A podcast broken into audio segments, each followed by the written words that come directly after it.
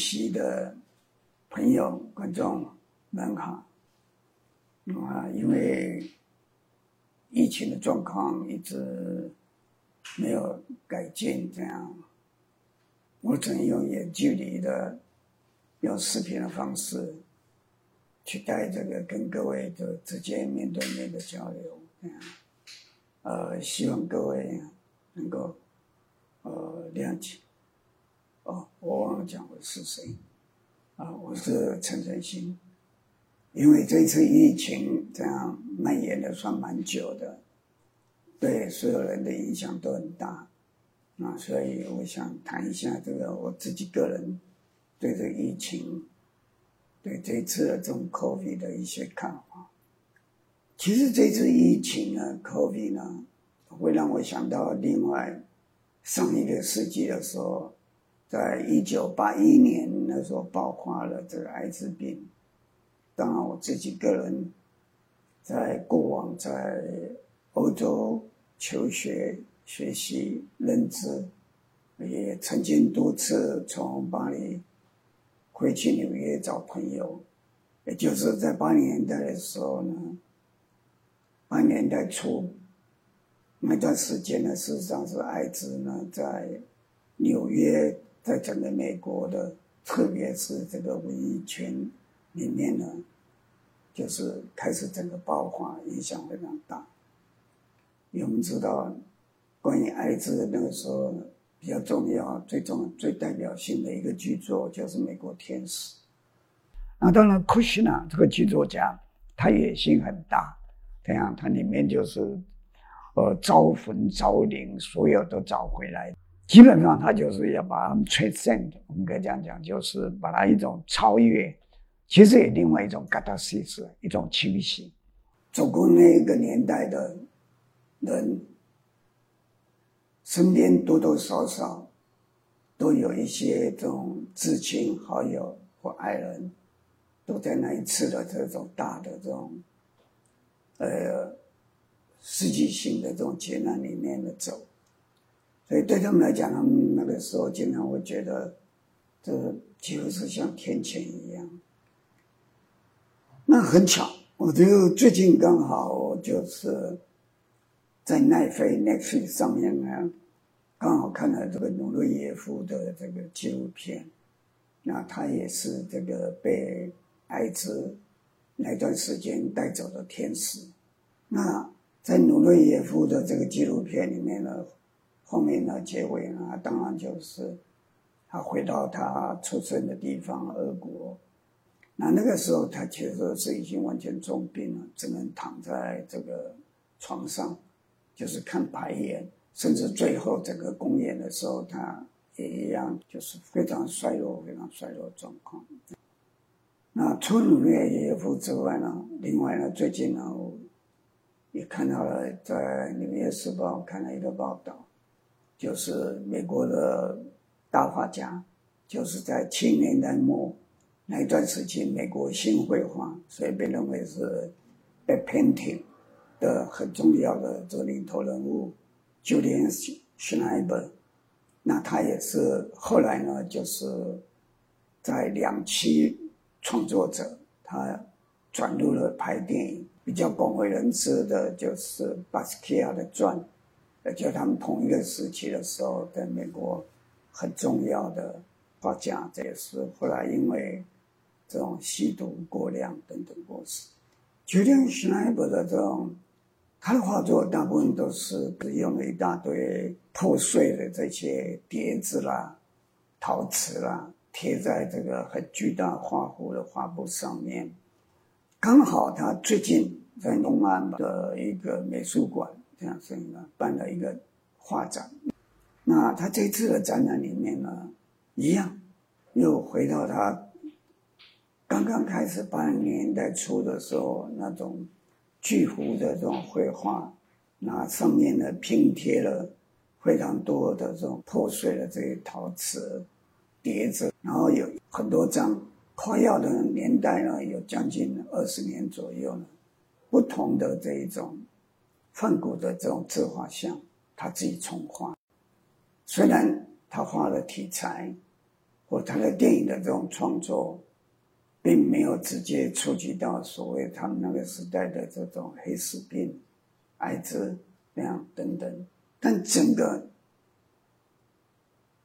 绘画的画面的画布上面的这种创作、图像上面的创作的这种改变，事实上是一个蛮有趣的。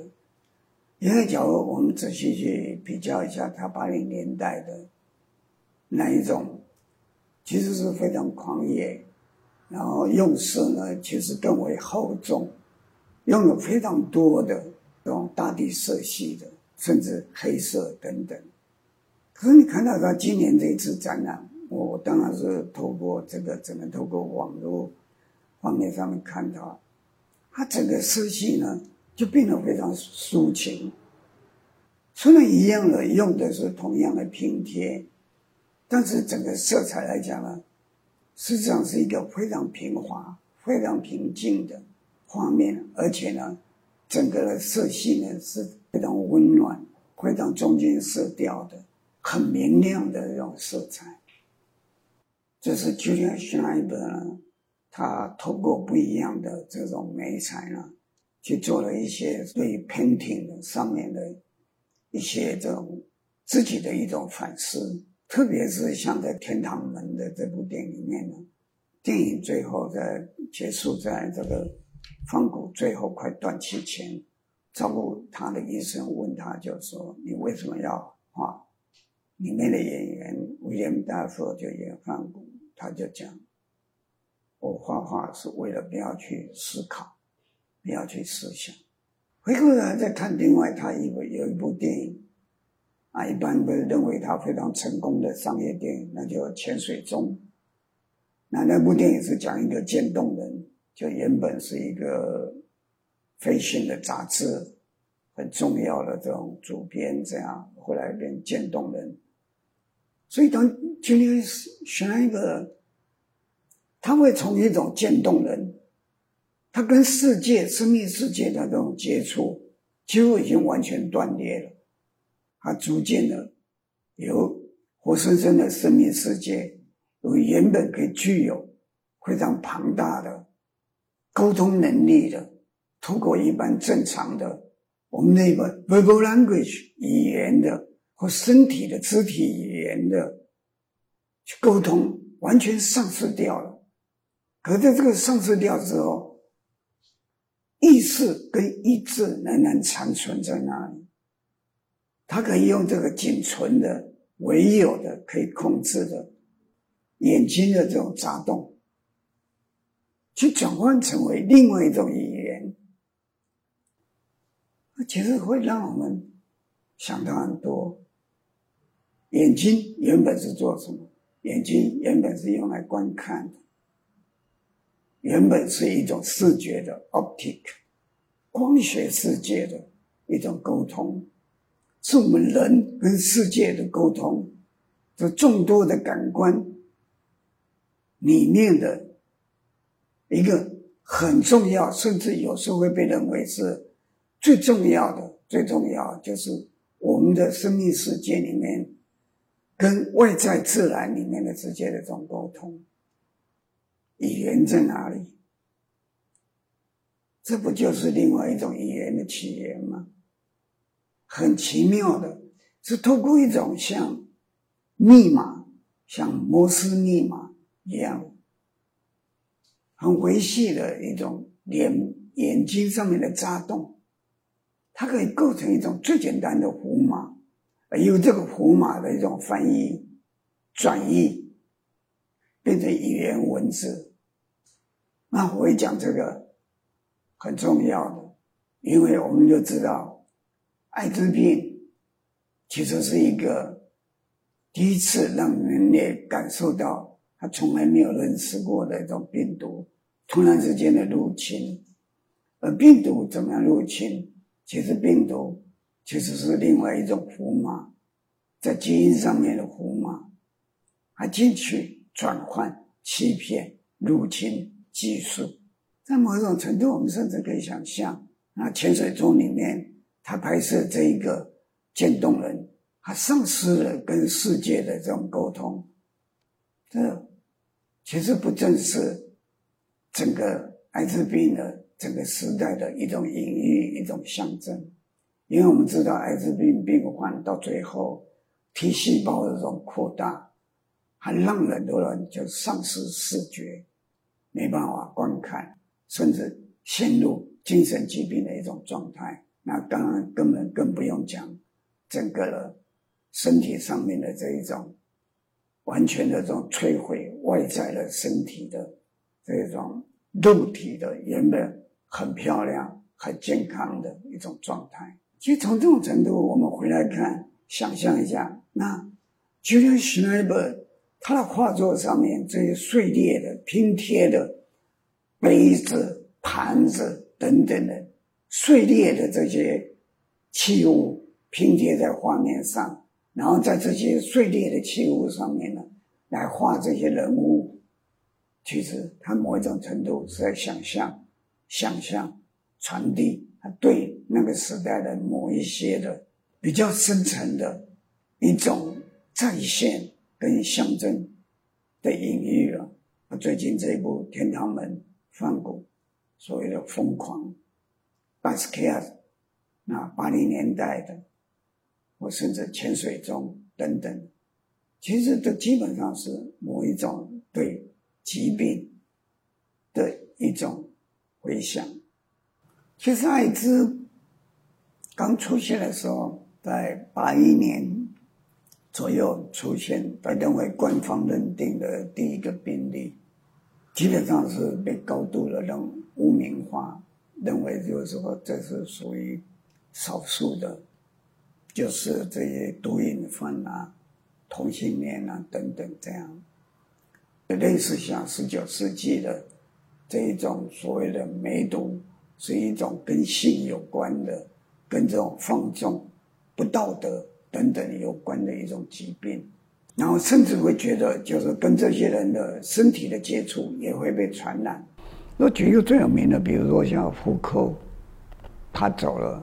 报纸上绝对不会讲说他得了一种很奇怪的那种，而只是说他可能就是什么肝癌啦，或什么之类其他等等。然后整个他出现的状态呢，其实是超出那个时候的，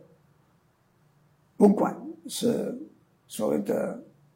寻常的医疗系统，或生物的分子生物学的，或任何的关于这种病毒学的研究的那种认识，即使它在整个的这个病毒的结构上面呢，是大家都还不清楚它到底是怎么样，甚至。连它的起源在哪里，其实都有争执。那为什么会这样？其实很简单。当时来讲，第一个，在医疗范围里面，医学知识和广义的所谓的生物政治的这个范围里面呢，出现这样的一个从来没有见过的新的这种病毒流行疫情。这几乎是对于当时来讲是一个没有办法、没有办法接受甚至承认的一个事实，因为大家都认为以当时的科技的这种进步，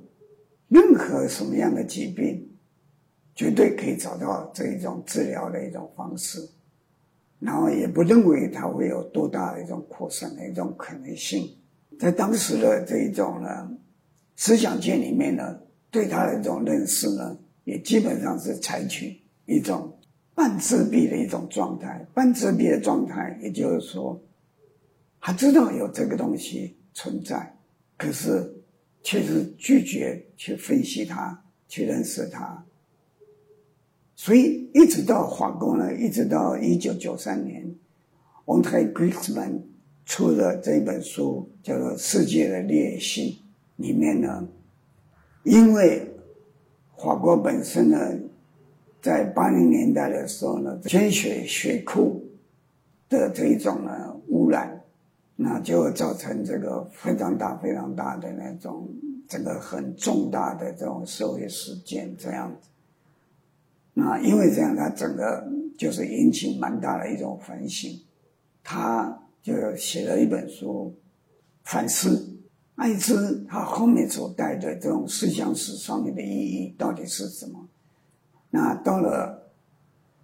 二十世纪呢？随着各种的这一种生物科技的这种进步，医疗的这种科技的这种推进呢，核心思想其实都还停留在十九世纪巴斯特的这个观念里面，也就是健康、卫生，以及呢没有疾病是不能被治疗的的这种迷信思想，又随着第一次大战。人类第一次这种科技性的、这种破坏性的巨大战争，在一战快结束的时候，西班牙流感造成的几乎是全球性的非常巨大的这一种威胁跟破坏。人类呢，其实在一种还不知道、很不清楚的状态下呢，被这个西班牙流感呢所破坏、摧毁、威胁。然后西班牙流感呢，事实上呢，从一九一八年一直拖到将近一九三零年前后呢，才真正的被控制下来。可是整个的伤亡的这种惨重，在一个现在还不太正确的数字下，至少是在四千万到五千万人口死亡的。所以整个对于世界的这种影响的这种巨大，事实上是远远。远远超过一个所谓一级的一种程度，而是一种全面性的。那那个时候呢，在整个苏维埃联邦呢，出现了非常多的大的这种实验性的艺术，也包括社会主义的这种结合工艺跟现实的一些建筑啦，跟都市计划，跟马德维奇的这种极简的抽象的。那一种所谓 suprematism 嘛，至上主义的这种绘画，电影当然根本就不用讲了。哎，非常有名的爱森斯坦，创下我们现在的整个所有电影最重要的，比如说蒙太奇理论等等这些啊。那剧场我们都知道有，除了原本 Stanislavski 之外，梅后他开始实验了一种。叫做 biomechanic 生物工程的表演方式，大量的应用在苏维埃联邦的，在列宁掌政的那一段时期，这样，那是几乎是一段非常黄金的时代。那我们也知道，在西欧来讲比较重要了，那当然就是我们的德国，整个在一战的这种战败之后，出现这个所谓威马时期，以及一个短暂的这种革命的失败之后的威马。那我们知道，维马的那种重要性是全面性的，这种文化、哲学等等的各种各样的。那比较代表性，大家都知道，包豪斯都在那段时。那我们都知道，包豪斯的 Kandinsky 是从俄国过去的。同一个时间，我们都知道，蒙特利尔呢，在荷兰的这些所谓抽象绘画等等。非常有趣的是，环到皮卡索在这段时期的时候。不再是像他在立体派的时候那种非常前卫性，环岛这个时候慢慢转回到一种写实的绘画，这是又非常奇怪。其实，在整个西欧、欧洲，在西方社会，除了美国之外，几乎是在一个完全虚无的，真的是彻底虚无的，不晓得走到哪里的那种状态。那也就在这样的一种时代的氛围，我也看到，比如说像孟克啦。那也有像这个托马斯曼呐、里尔克啦这些重要的这种作家等等。那我们知道，当然随着二十世纪的整个医学的发展，在一九四零年之后，这种分子生物学等等这种对于人类的这一种所谓的生命的生物的这种认识呢，包括染色体、包括 DNA、RNA 等等，其实已经。呃，有非常长足的，完全不一样，所以这些东西都累积到八零年代的时候，整个艾滋病的出现了，完全改变了，改变了人类呢，终于第一次面对一个巨大的流行疫疾，疾病已经不只是疾病了，疾病成为一种社会、国家以及人之间的一种重大的。必须要面对的一个挑战。那这次 COVID 当然也是影响，又跟这个整个八零年代的时候在出现的这个艾滋的情形完全不一样，它的变种速度，事实上呢，是远远超过了先前的任何的所看到的一级的病毒的这种状态。因为 COVID 正好在酝酿，正要在国内爆发的时候，二零一九嘛，我刚好在上海龙美术馆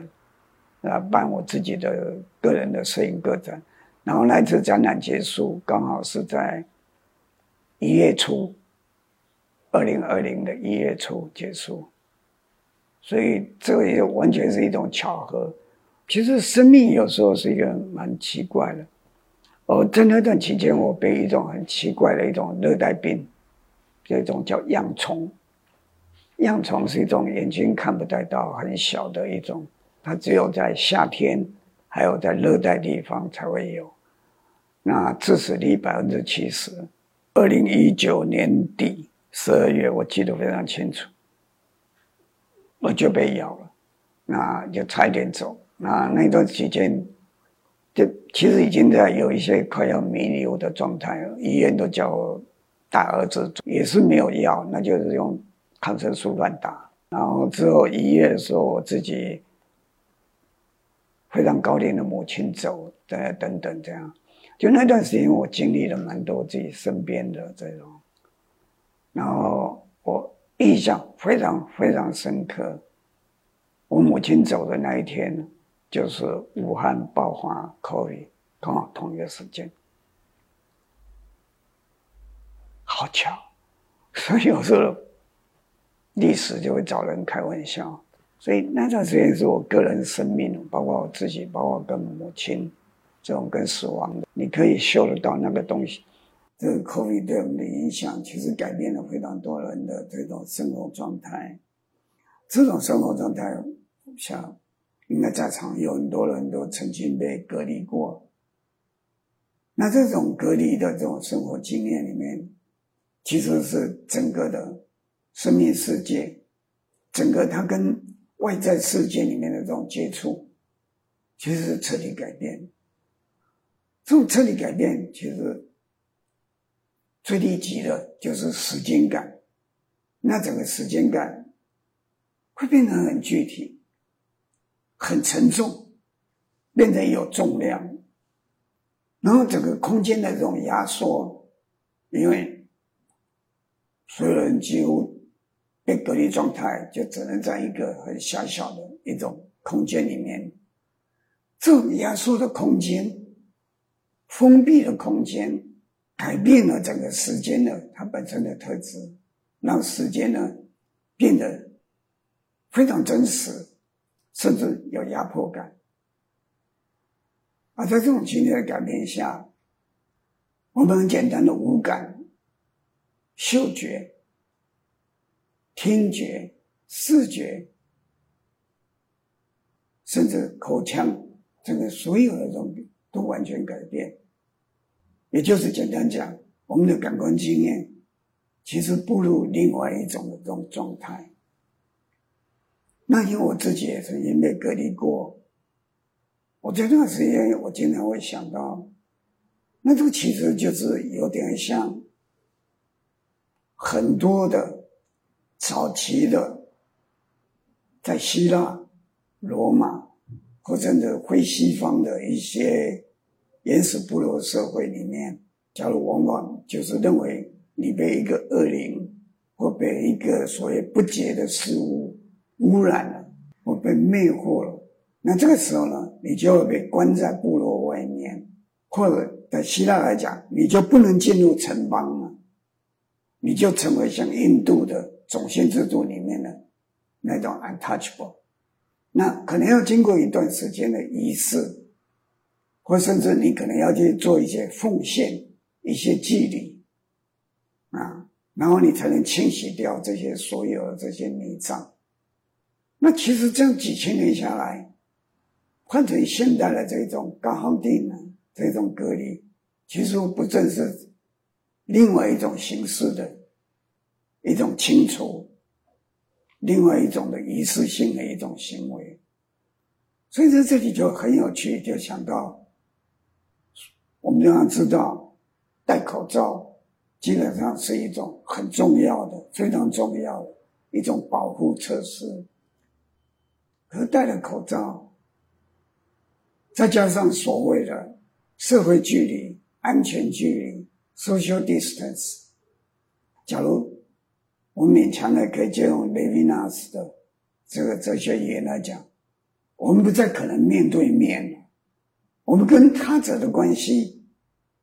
是以这个距离。来衡量，而且如果这个距离没有了，那就会造成致命的威胁。所以，假如在某一种程度上，我们是不是可以这样思考：当有一天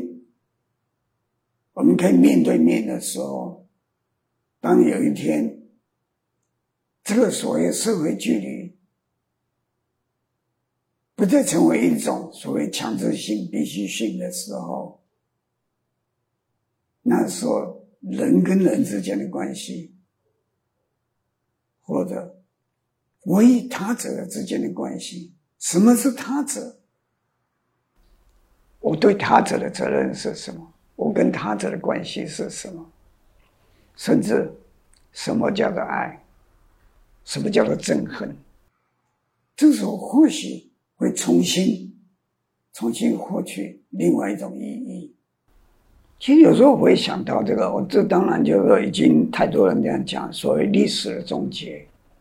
所谓 the end。那终结并不是我们一般人想象，以为终结就是在最后事情的所有的，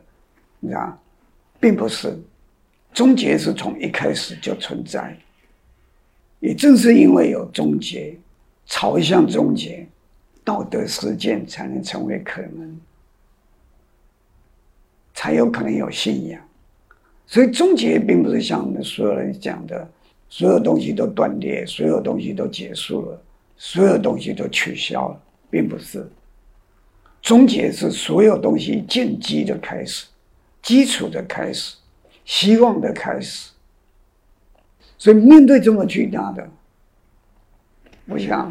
人作为万物里面唯一可以有这种理性思考，他应该会有很多很多的这种可能性的这种发展。这大概是我为什么会对这次的 COVID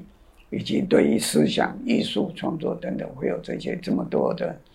呃一种联想吧或期待。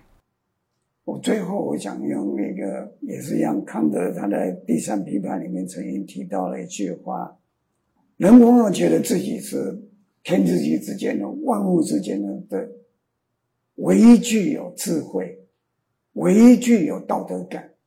唯一可以作为万物之主的那种骄傲。